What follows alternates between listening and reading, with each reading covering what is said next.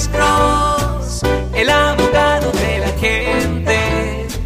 Cuando te arrestan de repente, Alex Cross te ayudará. José Luis, buenas tardes. Su pregunta para el abogado Alexander Cross. Eh, buenas tardes, abogado. Y seguro que no se, acuer no se acordó ya después de él. Sí, señor. Después tenía un número de ITIN y en el papel que le llegó puso el número de ITIN a ver si le llegaba la licencia y, y ya no jamás volvió a saber nada, ni le mandaron la, la, decir de la licencia ni nada.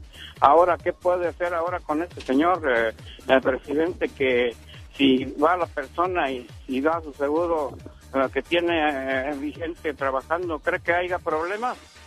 Well, la cosa es esto. Um, usted está diciendo que esta persona usó un seguro social inventado en el pasado, ¿correcto? Sí, en el pasado, sí. Ok. ¿Y, um, ¿y qué hizo con este seguro social? No, pues no, nada más uh, lo, lo, inventó para sacar la licencia y, y, le renovaban su licencia cada cinco años, pero ya llegó el momento en que ya no las quisieron mandar porque ya no tenía seguro bueno. Exactamente. Y, después eh, puso el número de ITIN a ver si pegaba y le llegaba la licencia y ya no le llegó. Sí, correcto. Ajá. Ya, la cosa que, y esta es la cosa, uh, si una persona ha usado un nombre falso o seguro social falso, inventado o de otra persona en el pasado, y si trata de agarrar una licencia bajo la AB60, número uno, la probabilidad es bien alta de que le nieguen la licencia, número uno. Y número dos, hasta pudieran mandar esa información a las autoridades para que le presenten cargo debajo del Código Penal sección 530.5 que es un tipo de robo de identidad que pasa muy frecuente cuando las personas se inventan los seguros sociales porque muchas veces los seguros sociales inventados corresponden a personas que sí tienen ese número uh, legítimamente. ¿Me entiendes? O definitivamente una persona que ha usado un seguro social falso a pagar una licencia en pasado, definitivamente no debería de tratar con una licencia bajo la AB60.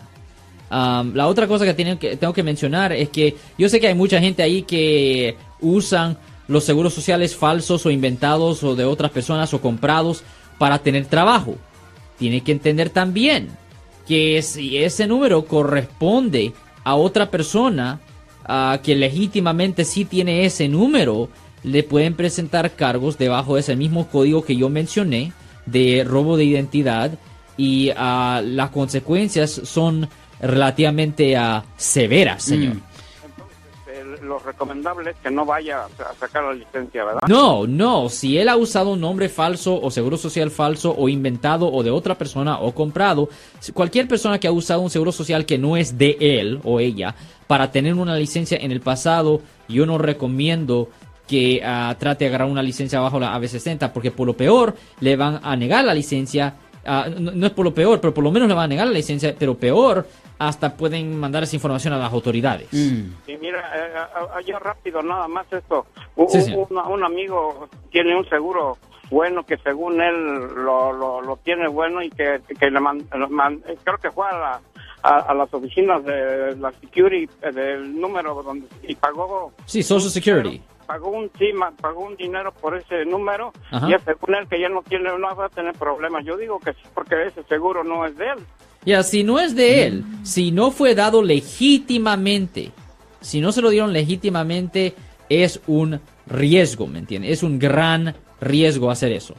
Bueno, pues bueno. gracias por su comentario, abogado, y hay, si hay alguna uh, un caso para ahí, a ver, yo le, después le, le agarro su teléfono. Pues gracias. definitivamente, denos una llamada Muchísimas al 1-800-530-1800. De nuevo, 1-800-530-1800, Eric.